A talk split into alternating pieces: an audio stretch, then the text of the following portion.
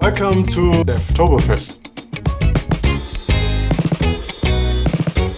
Hello, everyone. Welcome to this session here. Today, we'll be speaking with Michael Keller all about ABAP and his journey with ABAP. Michael will also be giving us some quick tips and tricks, um, some resources on how you can get started with ABAP. Michael, care to introduce yourself? Sure. My name is Michael Keller, and first of all, I have to thank you, Mamiki, for allowing me to be here today, and thanks to our viewers uh, in front of the screen for the time they spent. So, as Mamiki said, my name is Michael Keller, and as you see here on the list, I'm very busy. I'm ABAP developer, first of all. It's most important for our talk today that I'm ABAP developer. Um, in combination with my development I'm doing with ABAP is my role as software architect from time to time. And I'm doing a lot of consultancy in the area of logistics, mainly the materials management and the sales and distribution. And from time to time, I'm an end user trainer. So that's mostly what is in connection with my work I'm doing every day. And then in my free time, free time, I'm an SAP champion thanks for, to a lot of blogs I uh, published about ABAP. I'm author for some online news portals where I um, publish articles about ABAP and topics like that from time to time. I blog a lot, as I said, in the SAP community about ABAP. And I'm the co-founder and CEO of Educated Bytes GmbH, a small company that I founded with my wife together. And then from time to time, I work as lecturer at a university of applied sciences to help people getting into ABAP.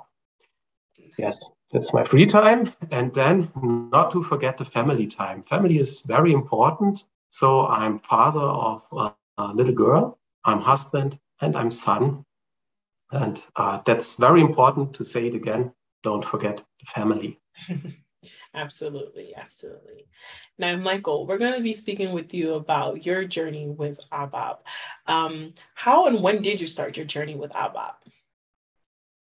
Yeah, I have to recall that maybe around 2002 when I started with ABAP, the first, um, uh, yeah, I had the first time seen an SAP system. Uh, in these times, it were an R3 uh, 4.6c, very complicated version name in these times. Um, yes, that was my first um, first contact with SAP. Nice, nice. Now, what were some of the challenges that you faced when you first began? The challenges, yeah. Um, times were very different. yeah. um, yes, in 2002, uh, 2002 you had a whole server farm in your basement mm-hmm. um, for having an SAP installation, and um, you worked a lot with compact discs, with these CDs, and all the things. And it was not so easy to get all the information you need to start and to get access to an SAP system so that you uh, could get an um, um, the first insight into the system. Yeah, that was not so easy as it is today. so what would you what do you see as like a significant change from when you first started and to now? And why? One of the biggest uh, major steps we did in the last 10 to 20 years was the introduction of cloud cloud services I'm very happy that we have today um, the chance to access, to easily access systems uh, in the cloud, and that you don't have to put all the machines in your basement. Um, as I said, a whole server farm, and uh, that you can connect these systems in the cloud every time, everywhere you are. That's one of the major steps. We consume a lot of nice services today and it's unbelievable unbelievable what um, possibilities we have today. Yeah i bet i bet. Now um, what was your earliest memory of like creating editing or running your abap program? Like what is your earliest memory of doing that and how was it? Yeah the earliest memory was well, is um, the, the work with the SAP GUI, with the graphical user interface in the ABAP workbench. And I did uh, something like a Hello World program. Yeah. And uh, that was very uh, interesting for me, was a big step for me to have uh, first time running my own program. But what was mo- most mo- more important for me was the fact that you could debug everything um, a colleague of mine showed me this slash h, uh, just this little letter, and uh, showed me the memory and um, did a single step debugging, and I was blown away because I didn't knew something like that from any other system I had seen before. That is so easy to debug a system and to get into the processes to see what is the memory at runtime. That was wonderful for me. Nice. Now, is that something that you are still using today, right? Like, it's been so useful for you from the beginning to now. So, I know you mentioned that debugging is one of your favorite things. yeah. Yeah. So, um, I guess now we can kind of um, speak about some of your your three steps, or maybe you care to explain these for to us. Yes, I uh, brought something today with me here for you, for everyone that wants to start the ABAP journey. And I choose a three step approach. And I use the symbols for you to remember what I was talking uh, about today. The first step you should do is be well organized. You have to organize everything. Um, it's like cooking when you go to the kitchen. There is this nice French sentence mise en place so that you have everything ready. You did your first steps and then go into the grow phase. Um, take your time and you learn over time everything that has to do with ABAP. Yeah. And then when you uh, matured in this, um, in, in uh, writing, uh, working with ABAP, then connect everything. That's the part when you say, oh, I have an idea here and I combine it with a process from that and so on. So um, let us see now or dip, uh, dig deeper into the, the first step here, the well organized part. Yes. That's the get ready phase as I uh, want to describe it.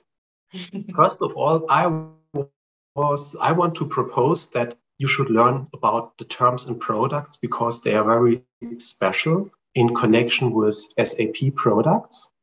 Um, and it's not easy, but um, do your first steps and uh, take your time to learn what is, uh, for example, ABAP, what is an S4 system, and so on, what is HANA, and uh, all the um, product names.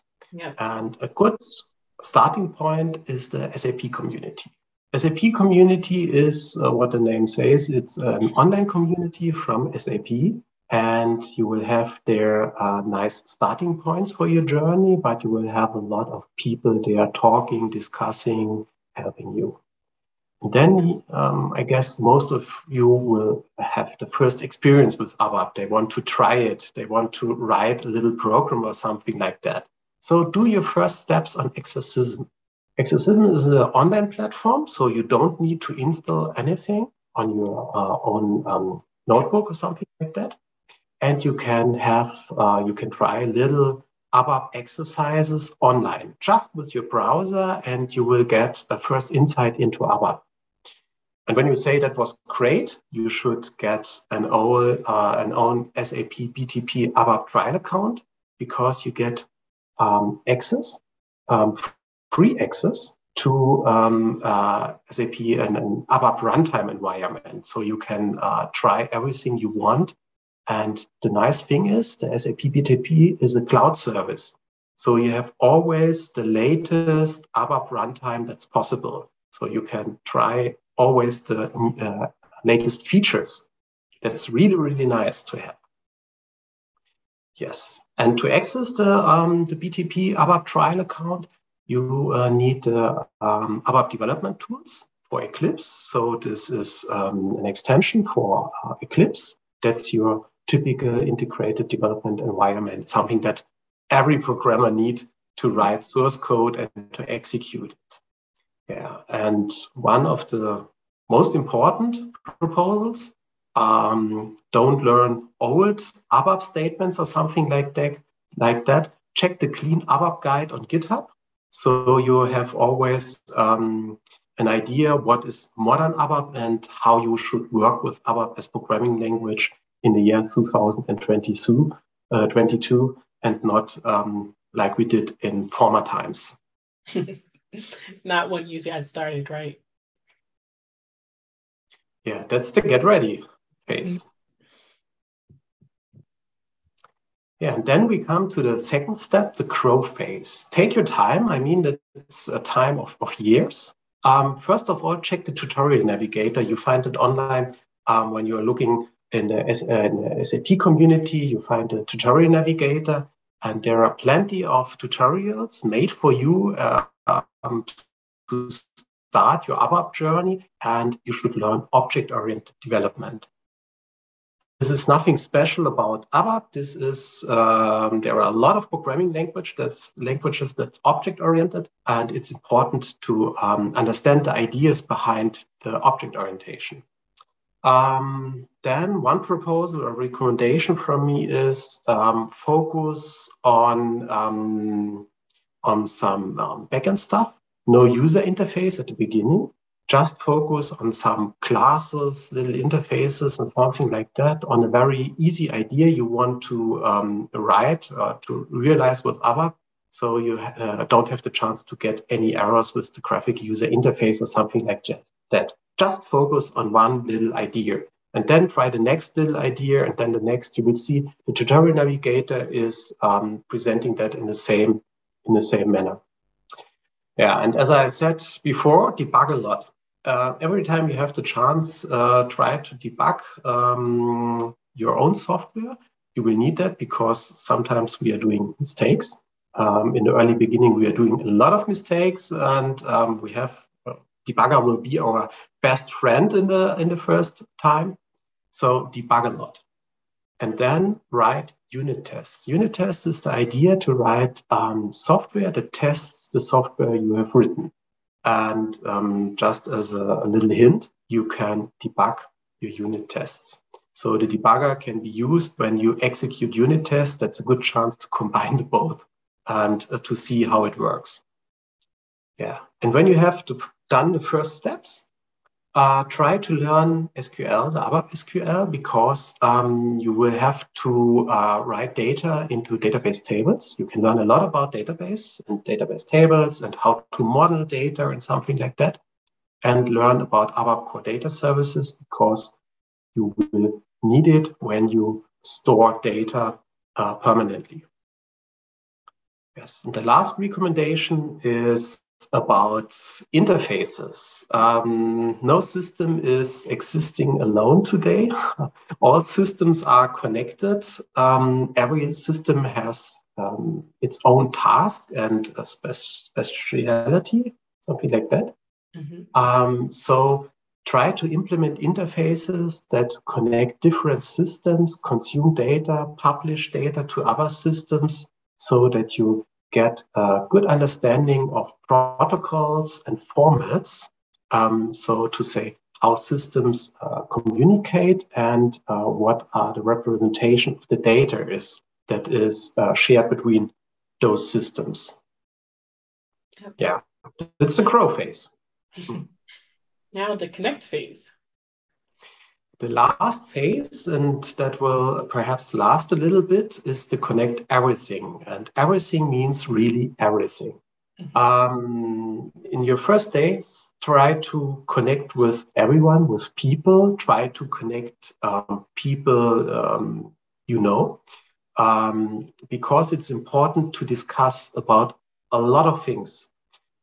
For example, about ideas your ideas. When you are thinking about the world and when you have a toolkit like ABAP is, uh, after some time, you have understand the syntax, you want to do something with your new, new possibilities. And so you are thinking about ideas and you want to discuss these ideas and you develop your own concepts. How could I store this data in this database table or how could I read the data from uh, that place? And yes, you want to discuss this. And then methods. You will develop your own methods how to deal with a special problem, and you want to discuss is this method really good?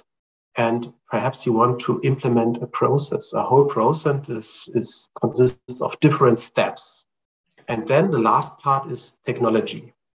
Technology is made by people, so we start with the idea to connect people, to connect yourself with people, and um, to connect yourself with technology.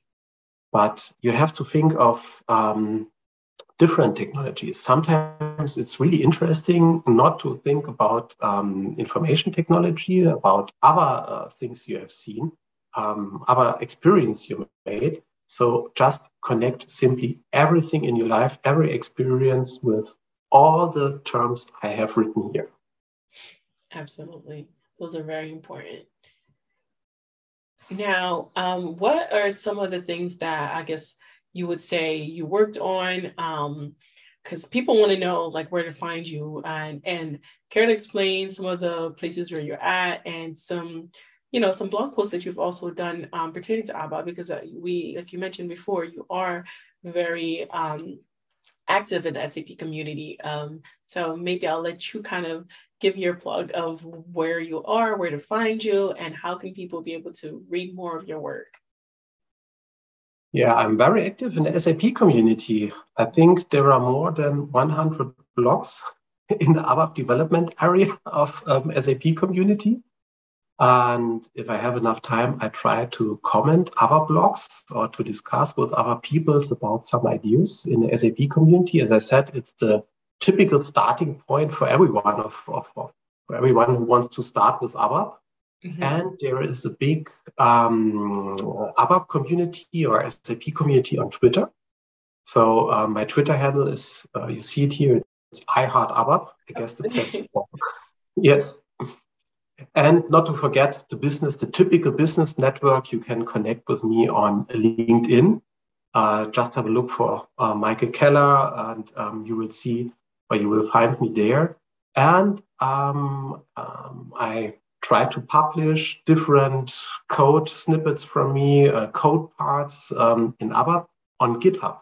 GitHub is very good for that, and there is um, a growing SAP community on GitHub. That's on, the community is publishing a lot of um, open source tools.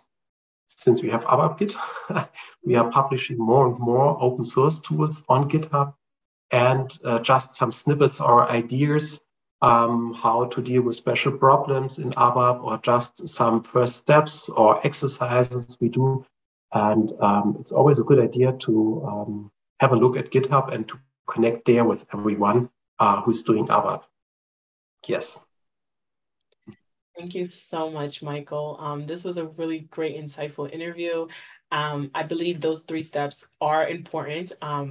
Like for me, I would say those are the most important for anyone who's becoming an ABAP or wants to be an ABAP developer. I think those are some of the key steps that you need to be able to get your feet wet, you know, get your feet in the door, um, especially with the community. There's so many people out there that are willing to help you and are going to help you um, like yourself. Um, so I think it's something that um, anybody who's looking to learn would be able to um, i guess we'll be able to take advantage of because there's so much stuff that you can learn on there from the tutorials to the blog posts to just i guess like what you said like the group of people there that can help you and just sharing ideas with others. I think that is what um what really can benefit a person when they're starting to learn anything um and as and sap doesn't totally really... agree yes maybe we can say something like the whole SAP community um, is waiting for you with arms wide open. There are yeah. a lot of things for you to um, to uh, to try out. Yeah. And um, if you have chance, just uh, start your ABAP journey today. Yep. Um, well, you said it well. You well said it. So definitely um, start your ABAP journey today. Um, if you are looking to get into that space, um, it's not too late. And there's a, like what you said, there's a community literally waiting for you. Um, so yeah, thank you so much, Michael, for taking the time out to I attend this session and being such a great host. Um, yeah, we hope to see you again soon. Many thanks and many thanks to our audience today.